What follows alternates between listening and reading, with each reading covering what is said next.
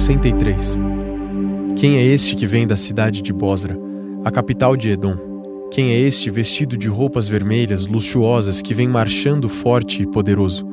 Sou eu, diz o Senhor, que anuncio a vitória, que sou poderoso para salvar. Mas por que é que a tua roupa está vermelha? Por que é que parece a roupa de quem pisa uvas para fazer vinho? O Senhor responde: Eu pisei as nações como quem pisa uvas no tanque, e não havia ninguém para me ajudar. Na minha ira e no meu furor, eu pisei e esmaguei as nações. O seu sangue manchou a minha roupa, que ficou tingida de vermelho. Eu havia resolvido que já era tempo de me vingar dos meus inimigos, que havia chegado o dia em que eu deveria salvar o meu povo. Olhei, mas não havia ninguém que me ajudasse. Fiquei admirado ao ver que não havia quem me apoiasse. Então consegui a vitória com o meu próprio poder, e a minha ira me encheu de força. Na minha ira pisei os povos, no meu furor os esmaguei e derramei o seu sangue no chão. Anunciarei o amor de Deus, o Senhor, e darei graças por tudo o que ele tem feito. Pois o Senhor nos abençoou ricamente. Ele mostrou grande bondade para com o seu povo, por causa da sua compaixão e do seu grande amor. O Senhor disse: Eles são o meu povo, são filhos que nunca me trairão. E por isso ele os livrou de todos os seus sofrimentos. Quem os salvou foi ele mesmo, e não um anjo ou qualquer outro mensageiro. Por causa do seu amor e da sua compaixão, ele os salvou. E todos os dias, ano após ano, ele os pegava e carregava no colo. Mas eles se revoltaram contra Deus e ofenderam o seu Santo Espírito. Por isso, Deus se tornou inimigo deles e começou a lutar contra eles. Então eles lembraram do passado, lembraram de Moisés, servo de Deus, e perguntaram: Onde está o Senhor que salvou do mar o seu povo, que salvou o seu rebanho e Moisés, que era o pastor?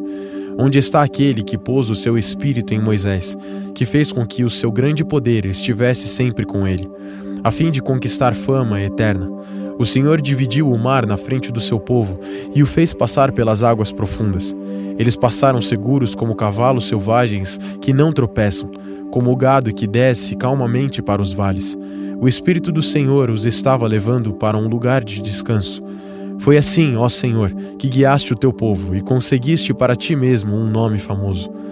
Ó Deus, olha para nós lá do céu, lá do lugar santo e glorioso onde moras, onde está o teu poder e o teu cuidado por nós.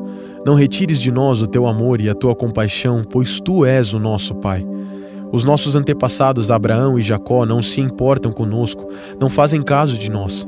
Mas tu, ó Senhor Deus, és o nosso Pai, e desde o princípio nós te chamamos de o nosso Salvador. Ó Deus, porque fazes com que nos desviemos dos teus caminhos e tornas o nosso coração duro para que não te amemos.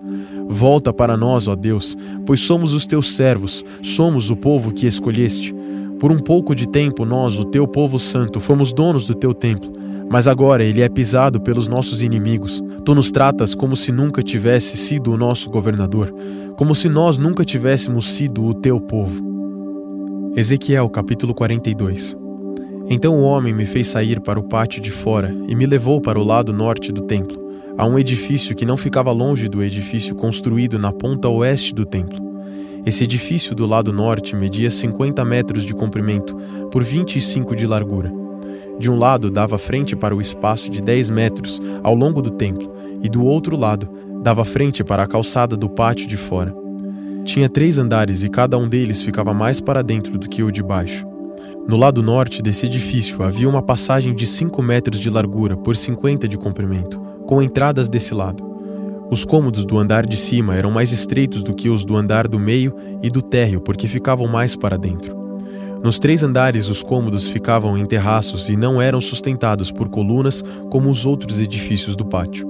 No andar térreo, a parede de fora do edifício media 50 metros. Numa metade dessa parede havia cômodos, na outra metade não havia. Todo o andar de cima era dividido em cômodos. Na ponta leste do edifício, onde começava a parede, havia, debaixo dos cômodos, uma entrada que dava para o pátio de fora.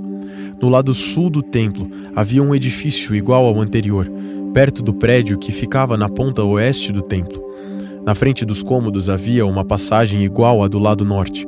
Tinha as mesmas medidas, o mesmo desenho e o mesmo tipo de entradas. Havia debaixo dos cômodos uma porta do lado sul do edifício, na ponta leste onde começava a parede. O homem me disse: Estes dois edifícios são sagrados. Neles, os sacerdotes que entram na presença do Senhor comem as coisas santíssimas. E porque os cômodos são santos, os sacerdotes colocarão neles as ofertas santíssimas, isto é, as ofertas de cereais e as ofertas feitas para tirar pecados e culpas. Quando os sacerdotes estiverem no templo e quiserem sair para o pátio de fora, terão de deixar nesses cômodos as roupas santas que tiverem usado durante o culto religioso. Eles terão de vestir outras roupas antes de saírem para o lugar onde o povo se reúne. Quando acabou de medir por dentro a área do templo, o homem me fez sair pelo portão do lado leste e então mediu a área por fora. Com a vara de medir, ele mediu o lado leste, tinha 250 metros. Aí ele mediu os lados norte, sul e oeste, e cada lado tinha a mesma largura, isto é, 250 metros. Assim, o muro cercava uma área quadrada que tinha 250 metros de cada lado. O muro servia para separar o que era santo do que não era. Ezequiel capítulo 43 O homem me levou até o portão do lado leste, e eu vi que daquele lado vinha vindo a glória do Deus de Israel. A voz de Deus parecia o rugido do mar, e a terra ficou iluminada com a sua glória. Essa visão foi parecida com aquela que eu tive quando Deus veio para destruir Jerusalém. Também foi parecida com aquela que eu tive na beira do rio Quebar. Então caí de comprido no chão. A glória do Senhor passou pelo portão do lado leste e entrou no templo. Então o Espírito de Deus me levantou e me levou até o pátio de dentro, e eu vi que o templo estava cheio da glória do Senhor. O homem ficou ali ao meu lado, e eu ouvi o Senhor me dizer de dentro do templo: Homem mortal, o meu trono está neste lugar. Vou morar aqui no meio do povo de Israel e vou governá-lo para sempre. O povo de Israel e os seus reis nunca mais tornarão impuro o meu santo nome, adorando outros deuses, nem sepultando perto do templo os corpos dos seus reis. Os reis construíram a entrada e os pilares do seu palácio encostados na entrada e nos pilares do meu templo. E assim, entre nós ficou apenas uma parede. Eles profanaram o meu santo nome por causa de todas as coisas vergonhosas que fizeram, e por isso, na minha ira, eu os destruí. Agora eles que deixem de adorar outros deuses e levem para longe os corpos dos seus reis. Se fizerem isso, eu viverei no meio deles para sempre. E o Senhor continuou: Homem mortal, fale com o povo de Israel a respeito do templo, para que eles estudem a sua planta. Faça com que fiquem envergonhados por causa dos seus pecados. Se eles ficarem com vergonha do que têm feito, explique a planta do templo para eles, isto é, o seu modelo, as entradas e saídas, as formas, o modo como tudo está arrumado e todas as leis e regulamentos. Escreva todas essas coisas para que eles possam ver como tudo está arrumado e para que cumpram todos os regulamentos.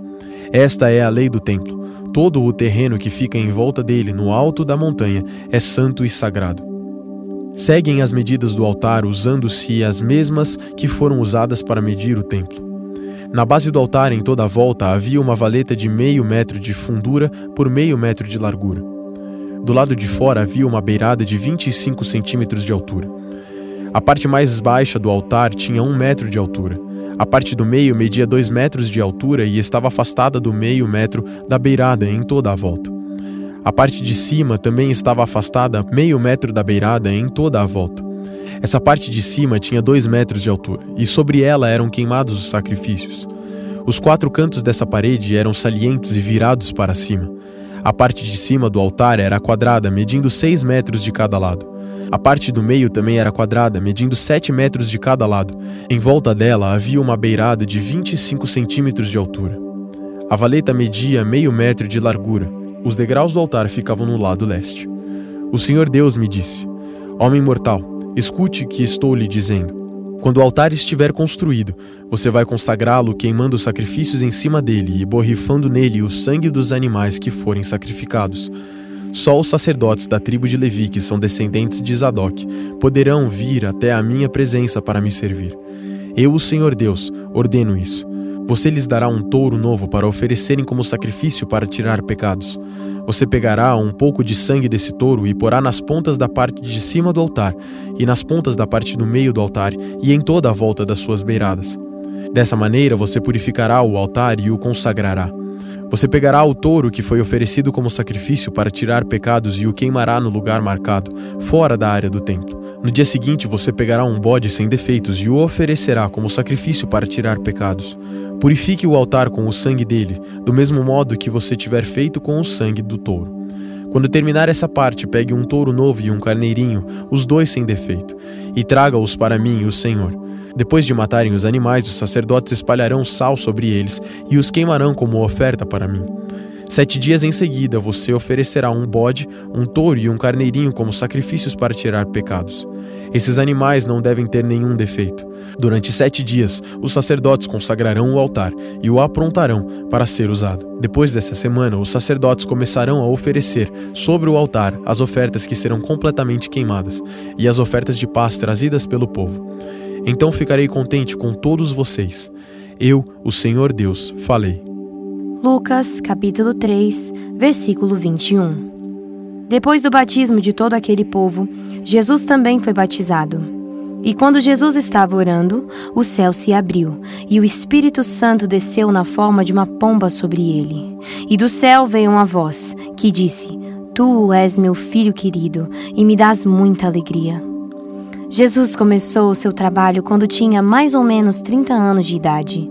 Ele era, conforme pensavam, filho de José, que era filho de Eli, filho de Matate, filho de Levi, filho de Melque, filho de Janai, filho de José, filho de Matatias, filho de Amós, filho de Naum, filho de Esli, filho de Nagai, filho de Maate, filho de Matatias, filho de Semei, filho de José, filho de Jodá, filho de Joanã, filho de Reza, filho de Zorobabel, filho de Salatiel, filho de Neri, filho de Melque, filho de Ade, filho de Cozã, filho de Eumadã, filho de Er, filho de José, filho de Eliezer, filho de Jorim, filho de Matate, filho de Levi, filho de Simeão, filho de Judá, filho de José, filho de Jonã, filho de Eliaquim, filho de Meleá, filho de Mená, filho de Matatá, filho de Natã, filho de Davi, filho de Jessé, filho de Obed, filho de Boaz, filho de Sala, filho de Nasson, filho de Aminadab, filho de Admim, filho de Arni, filho de Esron, filho de Pérez, filho de Judá, filho de Jacó, filho de Isaque, filho de Abraão, filho de Tera, filho de Naor, filho de Serugue, filho de Reu, filho de Peleg, filho de Eber, filho de Selá, filho de Cainã, filho de Arpaxade, filho de Sem, filho de Noé, filho de Lameque, filho de Matusalém, filho de Enoque, filho de Jared, filho de Maalalel, filho de Cainã, filho de Enos, filho de Sete, filho de Adão, filho de Deus.